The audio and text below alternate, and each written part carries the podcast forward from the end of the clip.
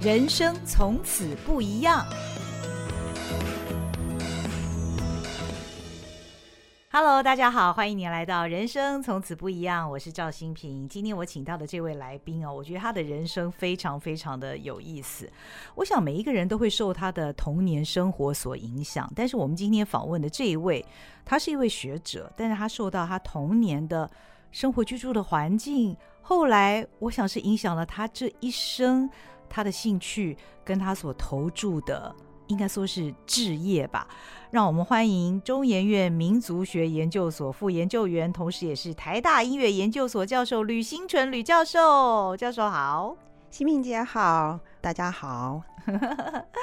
今天哦，再一次请到吕老师，我很开心，因为前几集如果大家有听我们在谈那个桃园龙冈米干节的时候呢，呃，也请到吕新纯老师。那当时我就知道。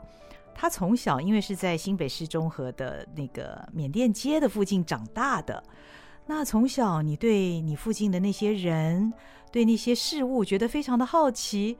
让你。这个成长之后呢，居然到了缅甸三十多次去研究缅甸宫廷音乐哦。那当天浅浅的谈了一下之后，让我就觉得很想更深入的挖掘吕老师的故事。他是一个很不一样的，跟我们想象中刻板印象的学者，我觉得很不一样哦。所以，呃，吕老师是不是可以请你先形容一下？因为中和的缅甸街，我相信不少人也都去过啊，但是。你生长在那个附近，当时你所感受到的那整个环境的氛围，甚至于是气味，为什么会这么的吸引你？几乎是后来用一辈子的时间去投注，去缅甸啊，去研究那边的音乐呢？对我来说，也是一个奇幻的旅程。嗯。嗯呃，我从小在缅甸街的旁边的街区长大了。嗯、哦，那其实在我童年的时候，大约我会说是冷战接近已经尾声的一九八零年代中期那个时候哦，那就是我有记忆的开始。那有记忆的年岁里面，那个邻近的街区，其实我们有相当多的眷村。嗯嗯、呃，所以在长辈的口中啊、呃，常常都会提到说，哎，那个竹篱笆里面啊啊，这个飞陀新村啊的金门人啊。呃然后还有像是我们旁边还有富富冈新村、嗯、啊，里面有山东的包子啊等等的，嗯、所以我自己很清楚知道说，哇，我在那个竹篱笆的内外哦，似乎有不同的世界。嗯、不过也是因为如此哦，跟台湾在地人混居的这一些，从一九六零年代就陆续有很多啊缅甸的华人来到的这、嗯、这样子的一个比较是无形的这样子混居哦，嗯、反而让我们比较少会有机会可以。知道缅甸这个文化的要素的存在，嗯，那这个其实是非常有意思的。所以像我从小呃就常常去买面包的面包店，嗯、然后我固定看的牙医，嗯、然后我配的眼镜哦都是缅甸华人开的，可是我 完完全全不知道哦，哦，因为他们跟我们长得是一样的，他们是华人哦，哦，哦，那他们都是从仰光过来。如果有机会过去那边的唐人街的话，嗯、就会知道说那边的仰光的唐人区主要是有广东人跟福建人，嗯，所以公傣语嘛给通，嗯嗯，嗯，哦，所以对他们来说，哦，他们其实是隐身在那整个的综合的这个混杂的哦，然后也是族群相当多元的一个生态里面。那所以对我来说，那个人文的景观哦，我是一直到了我念研究所的时候，哦、啊，我知道了，哎，我们一九九八年要要办一个综合。的闽华泼水节，uh huh. 然后那个时候我才有意识到说，哦，原来我们有很多的呃华人吗？啊，从缅甸来吗？嗯、哦，让我去看看。哦，那是第一届，那是第一届，oh. 那也是我研一的时候。嗯，那我就从那一个应该是说一个期末报告开始，然后就发展一直到现在。呃，那我也才知道说，哇哦，那个我被介绍去访谈的，哎，就是我平常去买面包的面包店老板。哦，那个老板娘她其实就是呃接待了非常多从缅甸过来的孩子，然后教他们中文。嗯、那我是去他们家学缅文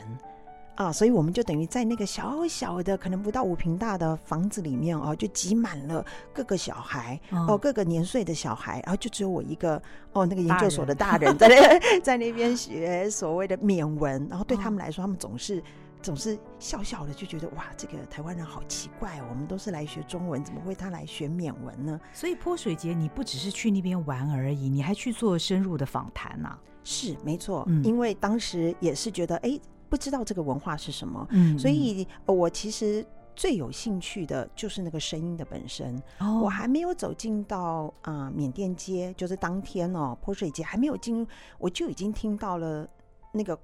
扩音器、嗯、放出来的声音。嗯，那个喇叭放出来的声音让我真的是震慑。我说哇，这是什么声音啊？Oh. 这种的音乐，因为我从小学西方音古典音乐长大的，oh, oh, oh. 就觉得它的节奏从来不在正拍上、欸，哎，哦，哎，它的那个速度怎么有弹性啊？一下快一下慢，然后。有的在前面赶拍子，有的在后面拉拍子。哎，这这个音乐太神奇了，嗯，就听起来好像是漫无章法，可是我的身体跟着动，我的身体就是 grooving，我们是说好像跟着身体的跃动，嗯嗯，哦，跟着律动起来。然后我一进到里面，哇，那个场景是不可思议，嗯，哦，就是因为是泼水节，嗯，里面挤满了四五百人，因为那个时候是还没有一个所谓官方的，他们是自办的、自筹的。哦，然后看到的就会是呃非常多的华人就就在台上台下就开始跳舞，嗯，每一个人手足舞蹈，嗯，所以他们对于音乐的那个回应的方式跟我们台湾人又很不一样，嗯嗯，哦，男男女女都扭腰摆臀，嗯，哦，那对我来说这个文化就是真的是太特别了，那也是因为如此就就吸引我，当年我就买了一张机票就到了缅甸。就开始我的 奇幻旅程。嗯，但当时你是音乐研究所的学生，是，所以你对音乐肯定是特别敏感的。那就是因为听到这么特殊的音乐，跟你以前所接触的完全不一样，你想到缅甸去探索另外一个音乐世界。是是，哦、没错的。嗯，那到了缅甸之后，我知道你学习的是缅甸的宫廷音乐。嗯哦、啊，后来为什么会选择这个方面的音乐呢？他有有趣的就是，我当时就是当年一九九八年一年八月二十六号，我要去啊缅甸的前一天晚上啊，因为我本来想说自由行，嗯，没什么大不了啊，就是买张机票就过去走走这样子。结果我就是去配眼镜，我想说要多配一副眼镜，怕掉了。哦哦哦。结果眼镜好老板问我说：“哎，美美啊，你？”要去哪里？为什么要多配一副眼镜？我就说我要去缅甸。哦，他的表情立即变色。哦，他说你一个人去？我说嗯。他就说万万不可。他表示说那是军政府哦统治的地方，你女孩子没有人作陪，非常危险。嗯，那我就说，可是机票已经买了，而且我也。初生之犊不畏虎嘛，我们就觉得哎，这应该没有关系哦。我之前也出过国，嗯，嗯，那他说不行，他立马就打了国际电话，哦，到他他的仰光的那边的呃家人，嗯嗯，嗯，所以我第二天我下了飞机。我就有一个导游跟一个司机就来接我，然后直接就接到他们家的一个家庭饭店，因为这个眼镜行老板他其实在仰光是有一个饭店的，嗯就是小型的家庭饭店，嗯然后在那八天里面，然后也是因为有这样子的导游，这样子一个人，所以我有办法哦，因为他是华人，嗯。有办法直接用华语跟他沟通，我就说呃，尽可能的帮我安排，如果可以学习音乐或者是看表演，嗯哼。他很称职。嗯，然后他再加上他们家，就是看他是眼镜行老板在台湾，可是他其实跟军人，他他其实是有军人的非常好的背景。哦，呃，所以后来我去的时候，在那八天里面，全缅甸可以说是国际知名的唢呐老师、竖琴老师，全部都被邀到我的饭店来教我一个人学缅甸的竖琴跟缅甸的唢呐。所以我在五天里面我就学了两三首的曲子，因为他们、哦、他们也想说我是外国人，哦、所以直接给我五线谱，哦、然后教我怎么吹。我从来没有学过唢呐，哦，可是我吹过笛子。我说好，没问题。嗯、那它的那个簧片，哦、呃，台湾我们可能说单簧管、双簧管，嗯，它是八簧哦，它是八簧哦哦，所以它那个芦苇筋绑起来的，非常的看起来，刚开始看还以为很。很草率，就是说，哎、欸，这个东西可以吹吗？嗯，哎、欸，结果它吹出来声音之响，嗯嗯，可是它很难吹，因为你必须那个气流必须要平均的进入到那个八黄的空空隙里面，哎、嗯欸，那学学学，还好我我吹长笛出身的，所以我我的那个肺活量还不错，哎、嗯欸，吹出来声音，老师非常非常高兴。哦，然后所以他就愿意每天来哦。可是他其实是国际级的大师，他在一九七零年代跟我不知道欣屏姐知不知道那个哦竖笛家那个爵士乐手 Benny Goodman，嗯，然后还有 Count Basie，他们都是非常非常大的爵士乐手。哦，美国就有爵士外交，那个时候、嗯、他们派过去的时候，缅甸的军政府乐团、国家乐团就是由这几位老师出来哦接应，然后也教他们教这些美国的爵士乐手缅甸音乐是什么，所以非常非常有意思。哦、他们是有这样子的一些国际经验的。哦、那我后来就觉得我非常幸运，真的。而且他们年纪都很大了，哦、他们就是因为这样子，透过华人的关系，我第一次就是遇到了最好的老师。嗯嗯嗯。那也是因为如此，我后来一直到我在台大教书，我的这一段旅程哦，也把。国际知名的这些老师啊，全部都请到我们台大来，然后教我们的学生怎么弹奏这整套乐器。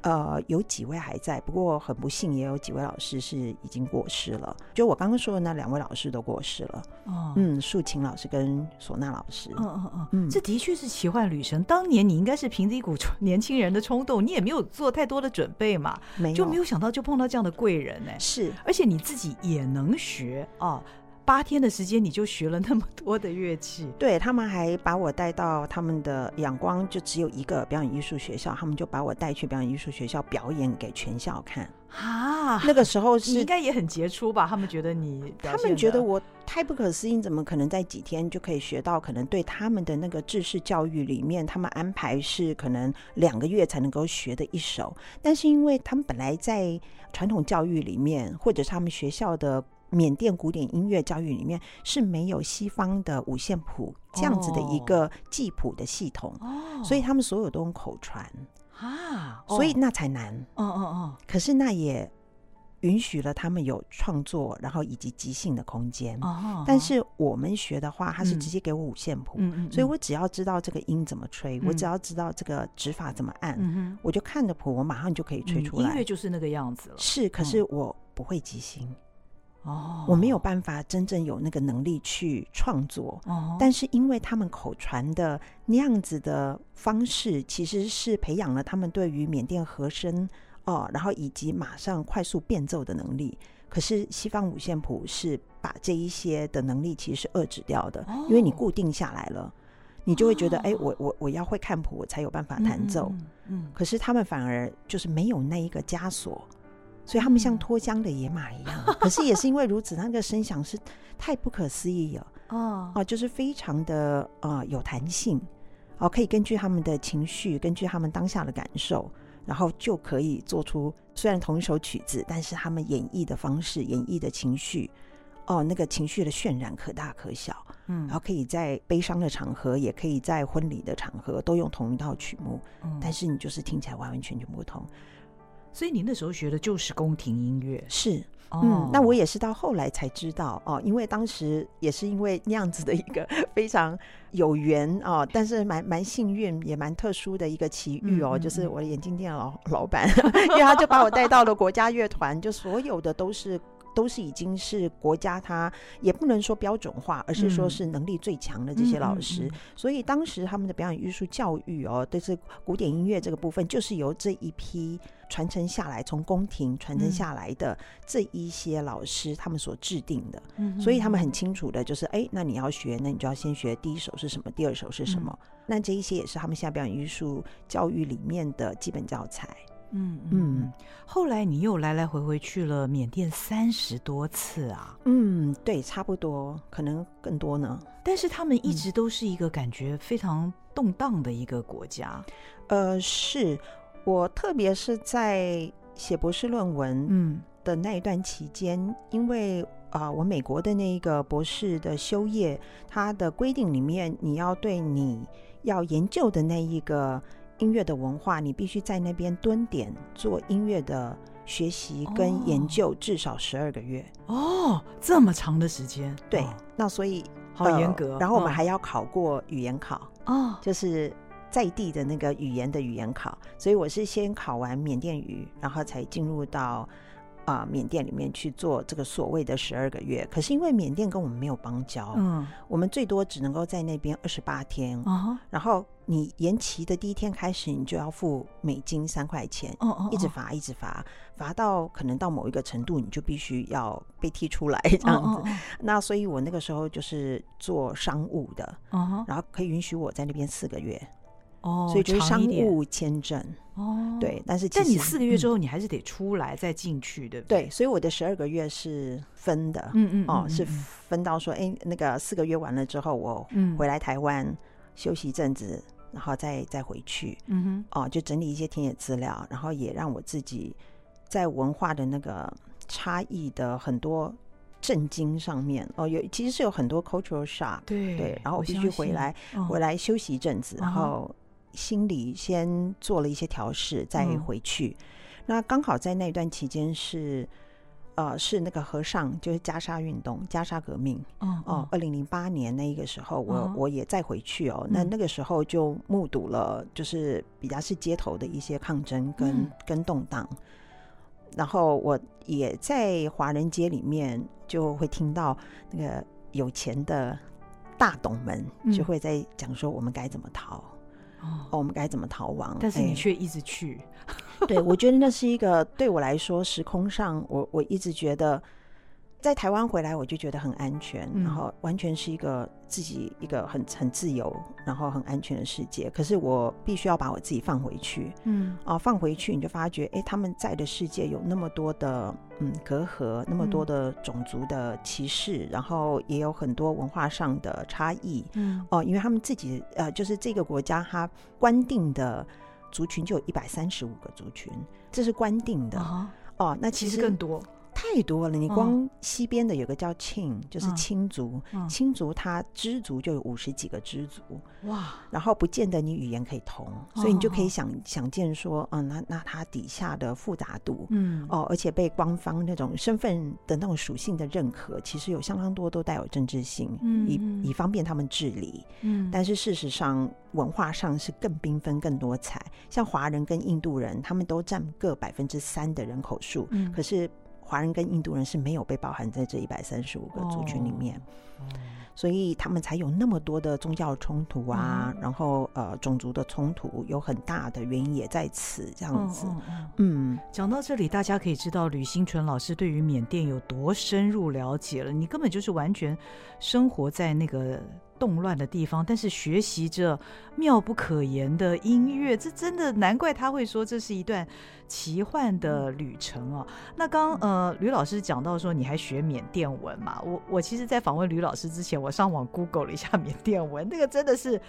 他长得很可爱，卷卷的，好像一个一个圈圈，对，超难的耶。对啊，所以我好难辨识。我现在的中文全部都是圈圈，我的中文已经被缅化了。我说，你看我的签名全部都是圈圈的，你的笔记变成那样子，对，全部都是圆圆圆圆的。哦、嗯，好，那刚刚吕老师讲宫廷音乐哦，我觉得大家会很想听一下，到底他的宫廷音乐有什么不一样，听起来是什么感觉？我们先来听一首看看，听那个前奏，你猜猜看，这是什么乐器？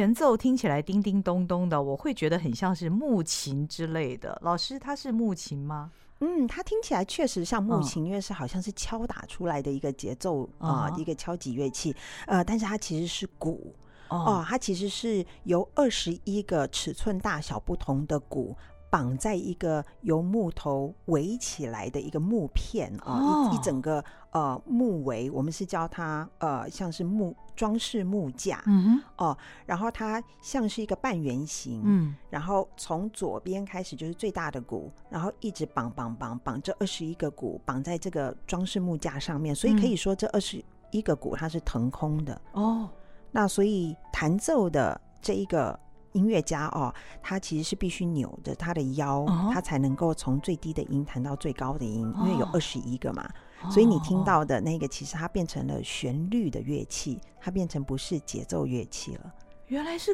鼓啊，好像从来没有听过这种鼓声。鼓声给大家的感觉通常是比较低沉，不会这么清脆哦，不会那么亮。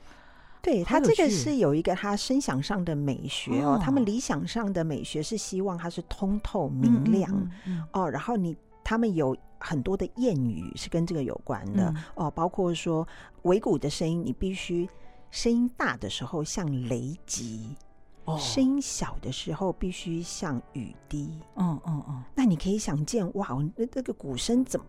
要要让它是雷击，好像容易一些，因为你就用力打嘛。哎、嗯，可是你要让它像雨滴般的声响，那你就要。有那种通透的声音、uh-huh. 哦，那那通透的声音，他们其实是从丝弦乐器，就是用丝、嗯嗯、哦做成的弦、嗯，那就是缅甸竖琴。嗯，缅甸的竖琴，待会我们有机会可以听听看啊。另外一首曲子，那个缅甸竖琴哦，因为从西元五世纪哦就已经有记录了，在缅甸、所以对他们来说是历史最悠久的一个乐器。嗯、那现在也是在整个可能全全世界哦，就只有。在缅甸有长得像那样，而且是由十三个弦哦到十七个弦这样子，那么多条弦所绑成，因为它像是一条船一样。嗯嗯嗯。哦，有一些少数民族有也有类似像那个船型的乐器，嗯，可是没有那么的多音哦。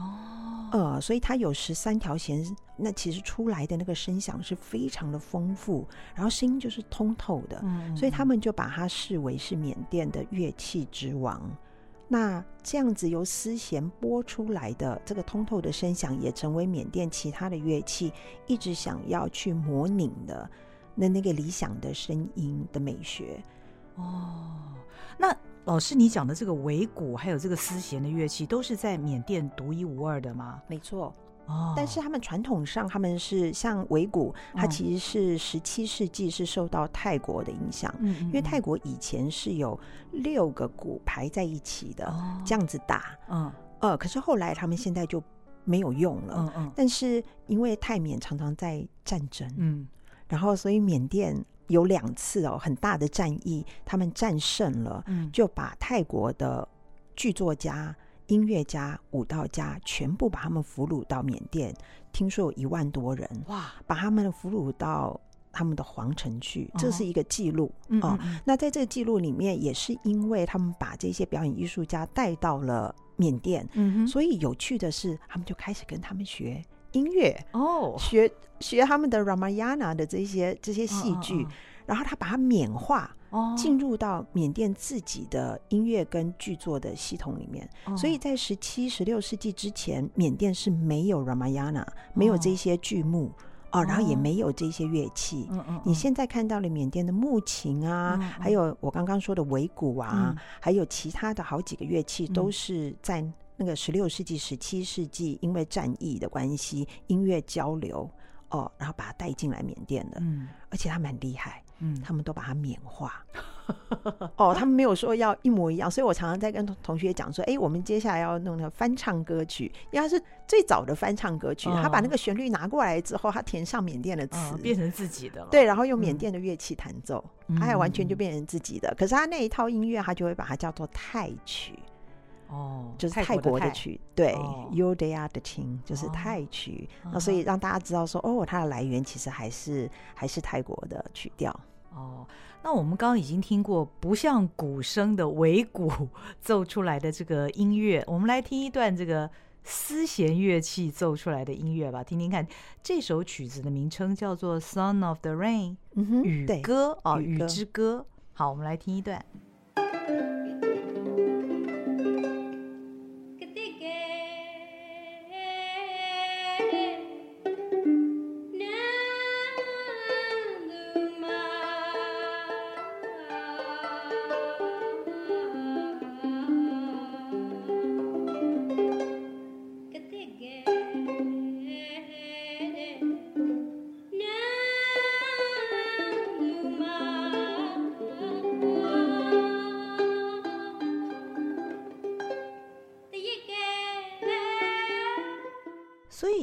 想请教吕老师的是，你原先是学习西方的古典音乐嘛？就是因为你第一次去了缅甸之后，被缅甸的宫廷音乐吸引，所以你后来整个研究的方向就改变成缅甸宫廷音乐了吗？是这样吗？应该是说，我一刚开始对民族音乐有兴趣哦，哦，其实是在大学时候，因为大学时候我还是。一直在玩西方的管弦乐团，嗯嗯嗯。哦，然后梦想的是说有一天可以到德国去学古典音乐哦，哦，因为我是吹长笛的，哦，所以那个时候其实还是有个梦想哦，想要说哎，把我的长笛的记忆可以再往前推一步。嗯可是后来，因为在大一的时候，哦，我那个时候是哲学系，嗯，然后哲学系的老师透过一次的学术的交流，哦，把我们带到了新疆，嗯，他带我们走了一趟丝路，嗯，哦，所以在那个年代走丝路其实是非常非常难难难得的哦，因为那时候还没有开放，嗯，那所以我那个时候去的过程当中，呃，我们是从西安走兰新铁路到乌鲁木齐。应该是这样子，嗯，然后在那整个十七个小时到十九个小时的火车上，我就发觉了我有这个才能，嗯、就是我那十七个小时，我根本没有什么睡觉，因为我一直在跟人聊天，嗯，然后我一直在跟那边火车上的列车长，然后所有的小女孩，我一直在跟当地人在跟他们唱歌，嗯、我发觉他们都在唱我们台湾的华语流行歌曲，哦、这是我。非常非常惊讶，我说你哪里人啊？嗯、他说啊，我呃有一位列车长，她是女生，年纪跟我差不多，就二十出头而已。嗯、他说我是新疆人啊，我要要要回去那边啊，我是在那边服务。然后我说，哎，你怎么会唱哦？橄榄树 哦，那时候就是唱这一些我们的校园民歌啊。哦、他就说，哎呀，这在我们这边很红啊。然后另外的男性的列车长，哎，也是二十出头而已。哦，他就说，哎，他接下来要去要去新疆当兵了，嗯，哦，啊，所以他们各自有各自的生命的旅程，嗯，那我很被那个所感动，就是说，哎，我们不同的地方成长的人，却可以因为某某一个旅程可以相遇，嗯，然后大家因为这个旋律，嗯，大家一起歌唱，那也因为我一直在跟他们聊天，他们很喜，就是很开心有这样台湾的朋友，那所以他们也没睡。嗯，我们就是大家一直聊天，一直唱歌 啊，所以我跟一行那个学术交流团的二十几个人，我完全就是脱离了脱节，因为他们都在休息嘛，长途跋涉，大家在休息。然后我就发觉说，我有我有这个很很浓厚的兴趣，就是想要知道别人的生命故事，嗯，然后想要听音乐，嗯，啊，然后我们到了乌鲁木齐之后，然后我也是同样的，很想要知道别人。别人的文化是什么？所以我都是一直是脱队、嗯、啊！我就是去跟维吾尔族去听他们唱什么歌，嗯、他们的乐器是什么。嗯、那因为我自己音乐的背景嘛，嗯、啊，尽管说是哲学系，但是因为音乐的那个敏感度，所以很容易就让我跟不同文化的人就交流在一起，嗯、然后就有不同的对话。嗯、那他们也因为我的音音乐的敏感度，然后或者是我表现出来的兴趣哦，那、嗯、他们也很很惊讶哦，原来你们。你们那个海边的城市，而、啊、那因为他们不知道台湾在哪里，很多人是没有看过海。嗯，呃，我还记得一个女孩子的名字叫做刘默，我就说，哎、哦，哪一个默？她说沙漠的漠。哦、我说为什么叫这个名字？他就说我就是成长在沙漠。嗯，所以我我父母希望有一天我可以离开沙漠。嗯，嗯，嗯哦，那所以我我整个在那一次的过程当中，我就对西方古典音乐开始有了另外的想法。嗯，啊、呃，因为我自己是。是从小就学西方古典音乐，嗯、可是听到了那么多不同文化底下的那个声音，嗯，还有这个声音背后的那个生命故事，嗯，嗯，嗯，我就发现说，西方古典音乐可能不是唯一我可以了解这个声音，或者是可以表达表达我情绪的一种一种方式。哦、呃，其实有好多好多的。嗯的这样子的文化、哦，它底下其实是允许我们可以去做跨文化的交流，嗯、去认识彼此。嗯哼，哦，它有更多更多的呃文化的意涵，然后所以我就因为这样子而转了转行，从此以后你就悠游在民族音乐这个领域里面了。是，也是很很幸运的，嗯、因为那个时候民族音乐刚好呃台湾大学刚开了这个音乐学研究所。嗯，那我。大四毕业之后，我就去报考，然后就考上了这样子。嗯，嗯，那所以在学术这条路也就有啊、呃、老师可以指导。那慢慢的，呃，我就更有一个系统性的啊、呃，然后去了解那个声音背后的故事。嗯嗯嗯。但是主要是在缅甸宫廷音乐的这个部分，对不对？嗯。嗯也不完全是这样子，因为当时缅甸古典音乐、宫廷音乐这个部分，是因为一刚开始进去是国家的乐团，嗯，但是国家乐团他们所弹奏的这一套古典的曲目啊，嗯，虽然说都是十八世纪、十九世纪的宫廷作曲家所做出来的，但是因为缅甸它的政治体制，它宫廷瓦解是在一八八五年嘛，uh -huh. 所以它后来是由英国殖民，uh -huh. 所以你宫廷的这一些本来被保护的很好，在内宫里面的这一些音乐家有非常多是女性，uh -huh. 哦，那他们的地位是有分的很那个很很严谨的、uh. 哦，你的那个技艺就是你音乐的能力越高哦，你就是排在最高，嗯、uh 那你必须要是处女声，uh -huh. 哦，然后你必须要受很严格的。表演艺术的训练、嗯，所以你不只是会弹奏一种乐器，你可能要弹奏所有的乐器，嗯、而且你也会唱、会跳、会作曲。哦嗯，那这样子的这些人在宫廷瓦解之后，他们就下放到民间、嗯嗯，他们就跟着自己的主子，哦、呃，就是谁谁是负责养他们的、哦、这个主子就被呃。放逐，嗯，哦，到民间去，嗯，然后那个时候民间他们看到，我们从记录里面就看到说，他们看到了，哎呦，民间的怎么那么的，呃，那么的多元，嗯。哦，那他们可能没有宫廷里面的这样子一套曲目，嗯，但是他们却自己有自己的一套表达他们情绪或者是在宗教的场合里面运用的那一套曲目。所以也是因为如此，慢慢合流了之后，哦，就是等于是雅俗，嗯，把它合流了之后，嗯，现在长出来的这一套是我们说的这个古典音乐，但是它就，哦，它就已经是包含了后来被英国殖民下哦一些新的创作。哦，然后还有一些流行的、流行的一些有受到西方流行音乐影响的一些，比如说和声进行的方式等等的，哦、所以就不完全是一定是宫廷音乐的那一套了。哦、嗯，哦，原来如此。有些复杂，哦，对对对，但有一个历史的缘由。我们这一集也让 所有的听众朋友们更了解缅甸的文化一些些啊，哦嗯嗯。那为什么呃，老师你呃过去一本著作也都是以金碧辉煌这样的一个形容来形容缅甸的宫廷音乐呢？会用金碧辉煌，其实是当初是用英文来想的哦。哦英文当初是写未褪色，嗯嗯，哦，就是 unfaded，哦，就是说，它尽管体制一直在流变，嗯，哦，可能是从英国殖民啊，再早一点哦，这样子的一个乐种。哦，这样子的一套在十七世纪慢慢逐渐养成的这一套音乐的系统哦，嗯，它其实经过政体的变化，再到后来的军政府哦，它其实不同的时段它都有自己中央标准化的一套模式。嗯，哦，那到了现在也是，可是你会发现说，不同的音乐家他有他自己的生命的韧性。嗯哼，哦，他想。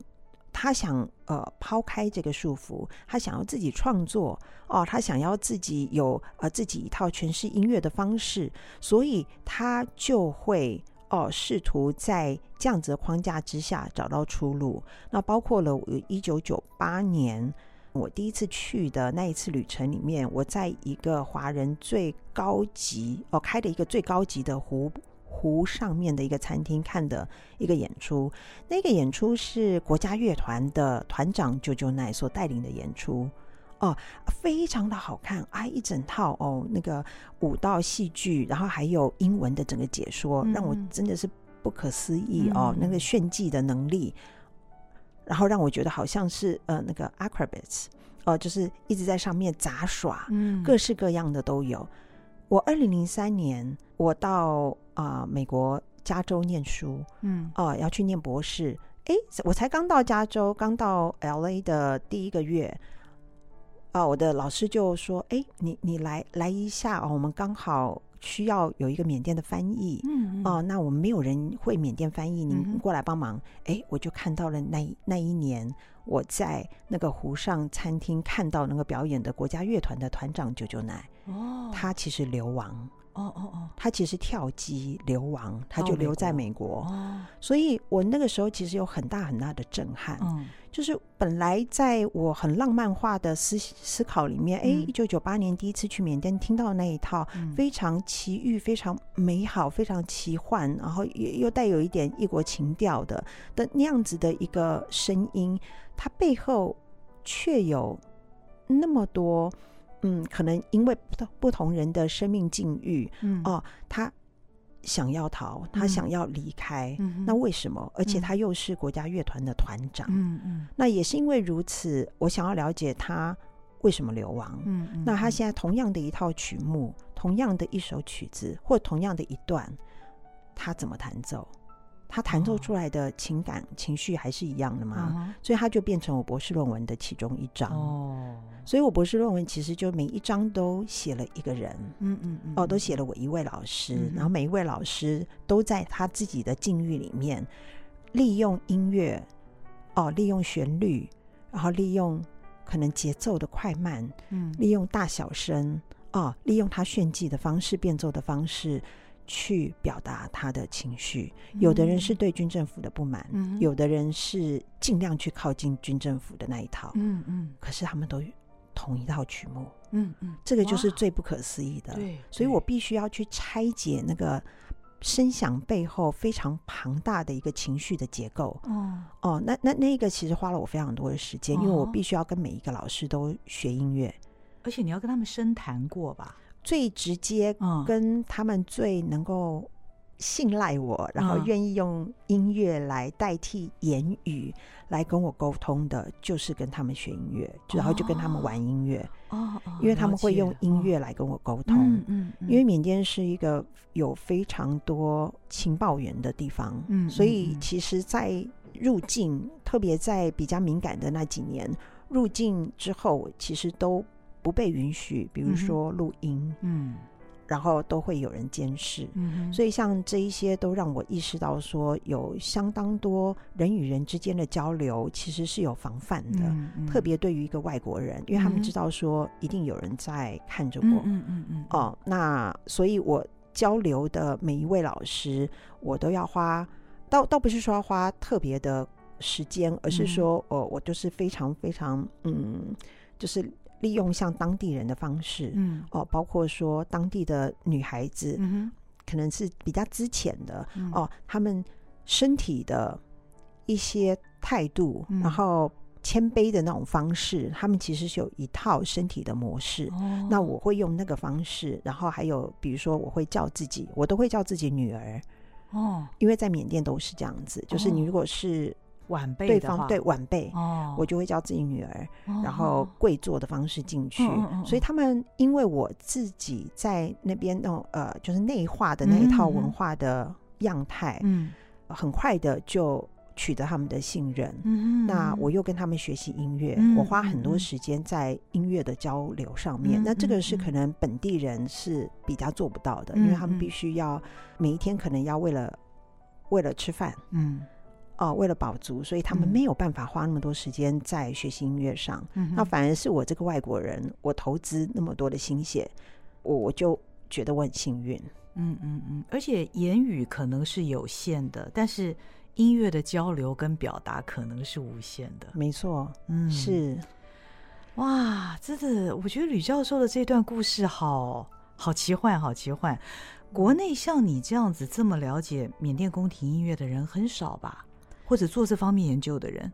嗯，国内是没有，嗯，那国际上应该是在二零一一之前啊。我会为什么说二零一一？是因为二零一一民主的那个政党他上台，嗯，所以他就是开放一直到二零二一这十年，因为军政府有军变嘛，嗯，这十年之间比较多人进去做研究。哦，可是，在二零一一年之前都还是军政，嗯，啊，那军政府。这样子的一个把持的年代哦，控制的年代，外国人其实进去都有受很大的限制，嗯、特别又是西方面孔的人，嗯、所以全世界我们每一次民族音乐学会或者是一些传统音乐的这种年会哦，嗯、呃，都不到十个人，全世界哦，嗯、不到十个人是去缅甸做音乐研究，哦、那更何况是缅甸宫廷音乐，哦、是非常非常少的，是屈指可数，所以我们是彼此都很。珍惜彼此，因为我们都是同一个老师。比如说那个唢呐老师，哦，同时也教了哎美国的谁谁谁，然后德国的谁谁谁，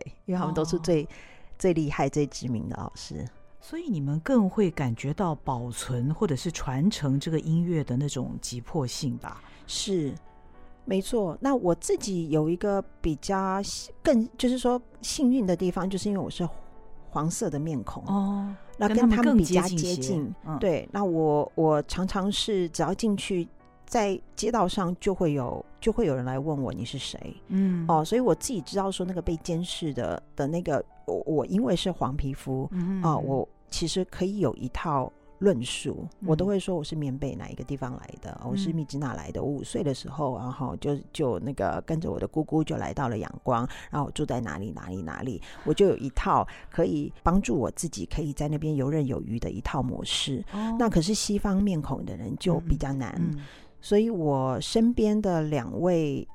也是同样学西方宫廷音乐的，他们其实第二年、第三年，他们就再过来就。不太能够拿到签证可以进去，嗯，可能都是不小心进入到了某个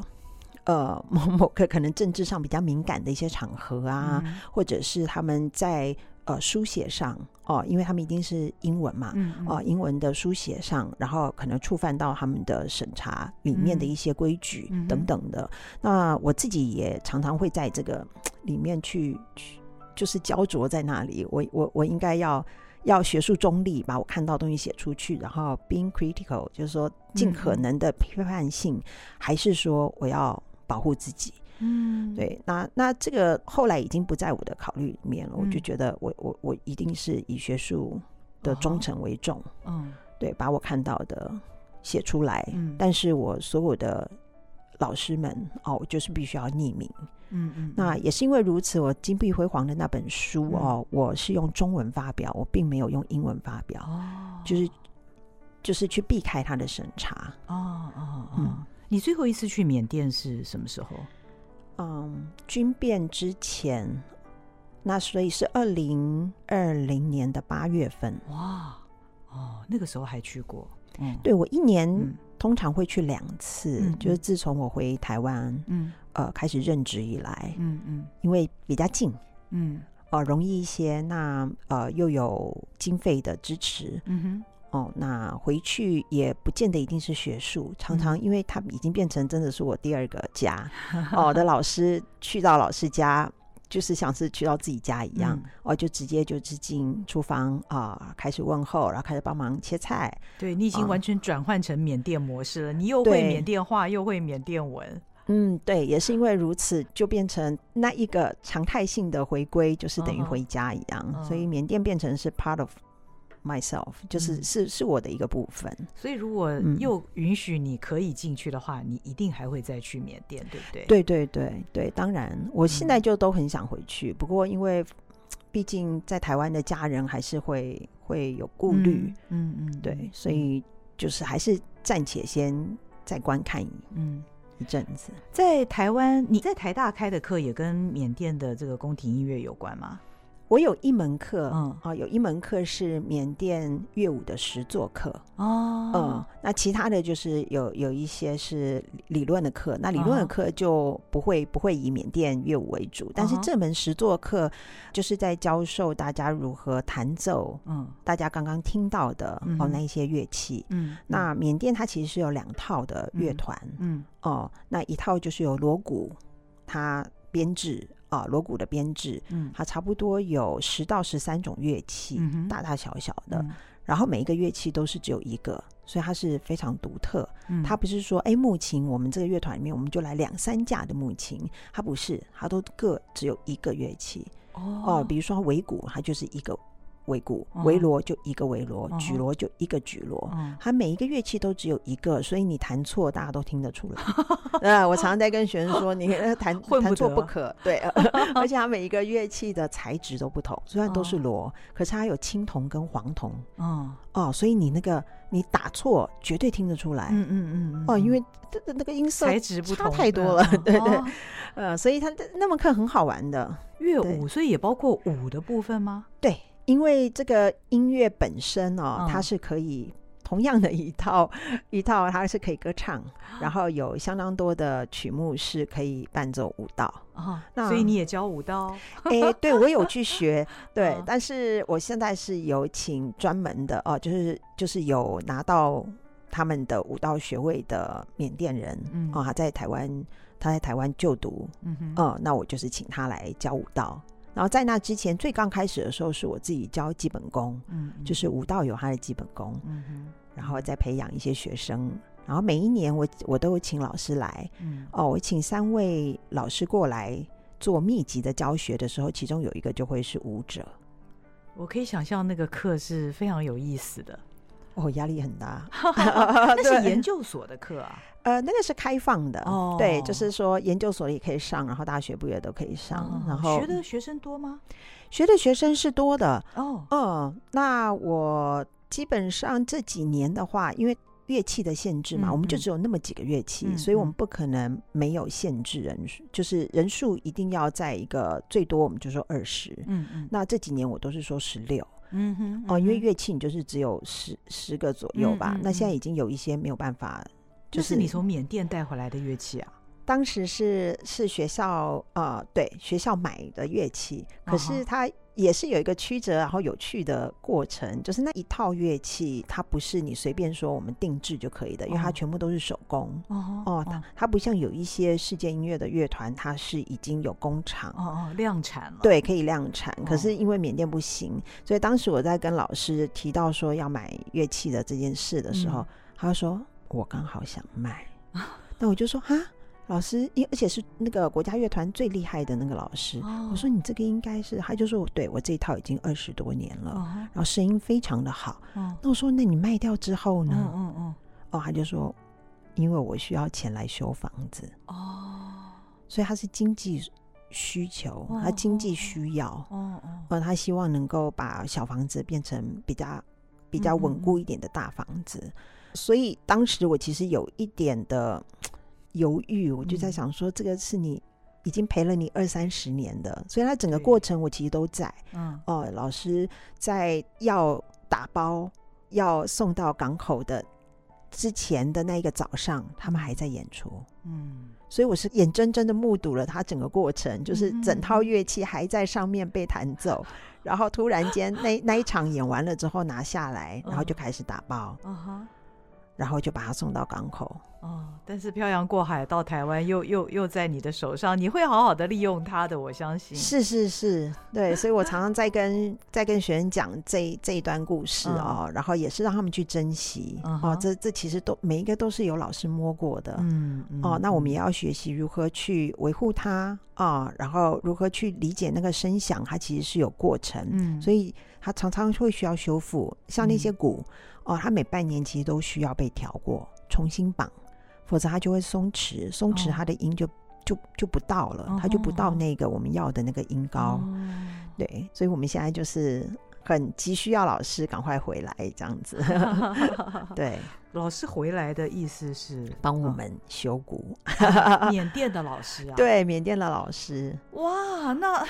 因为二十一颗鼓之外，还有另外很多很多的鼓。然后还有螺，其实它都需要被呃调整，被调整，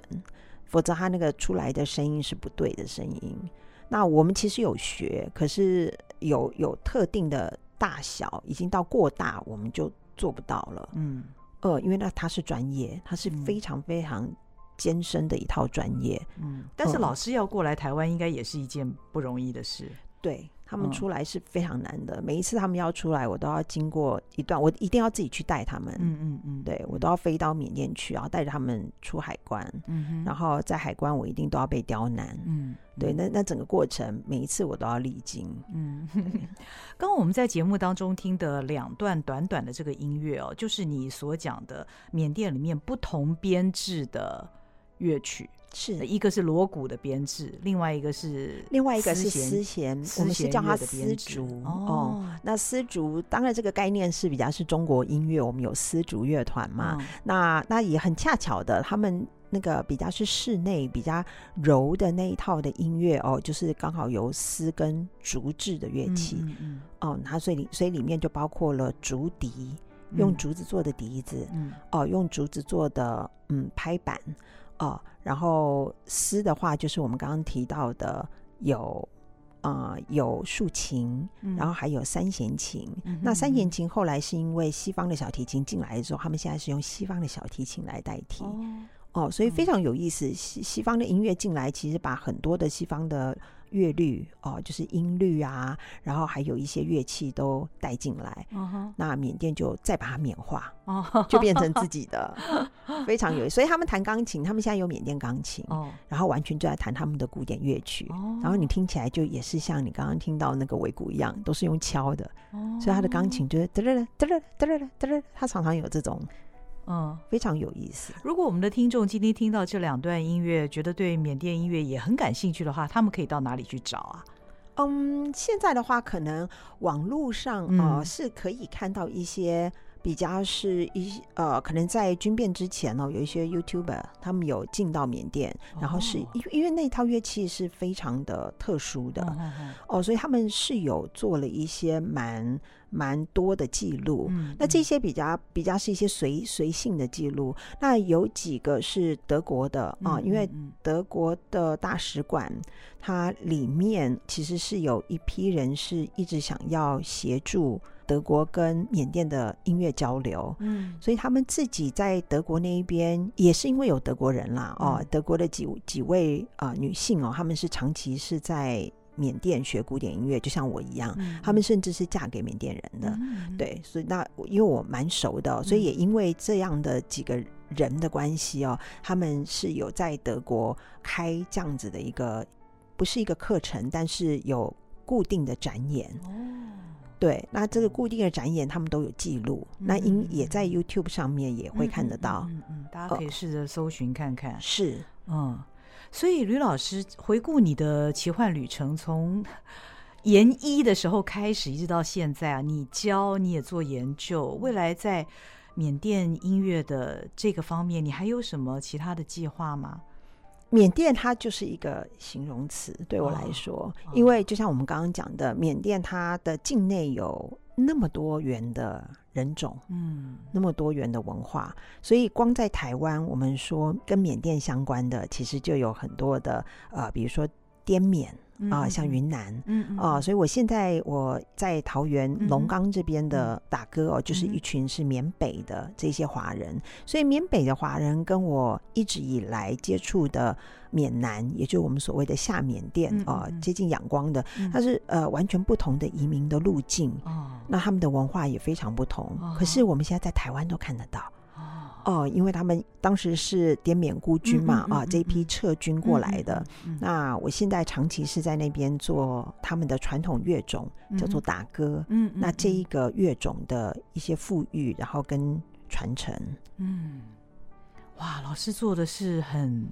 了不起的工作耶，因为都是快要失传，就是比较难以维系的文化哦。是是没错。嗯凭良心讲，音乐它就是要在生活当中，它才有办法永续下去。所以我们呃，民族音乐学其实有呃学者们有非常清楚的一个一个，应该是说了解哦，就是它如果不在生活里面，我们不用硬要让它留下来，嗯，因为它就失去了那个意义。哦，对，所以我，我我现在在协助这个所谓的文化的传承，跟希望它永续发展。其实，在做的倒不是把音乐记录下来，跟把音乐变成一套教材让它可以被学，哦、而是说去创造那个可以足以维系这个音乐的这个环境。哦，因为要有人听，嗯嗯，要有人愿意一起玩，嗯嗯，哦，因为它的传统的那一个环境就是这样子，它是一个集体的娱乐，那才是活的。对，所以你要创造那一个可以让它活络的环境，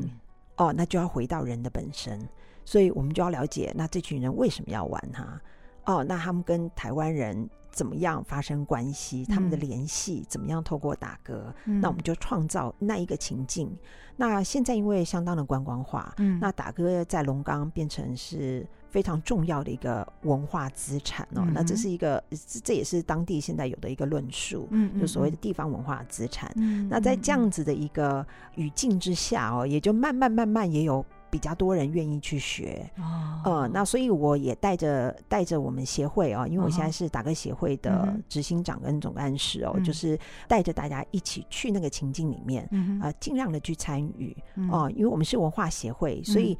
并不是说我们要朝向观光化，嗯、而是说我们看我们能够在里面做什么，嗯。啊、呃，透过这个音乐跟人去做交流，嗯、那所以这几年下来，我我我觉得。那个成果还蛮不错的哦，嗯、就是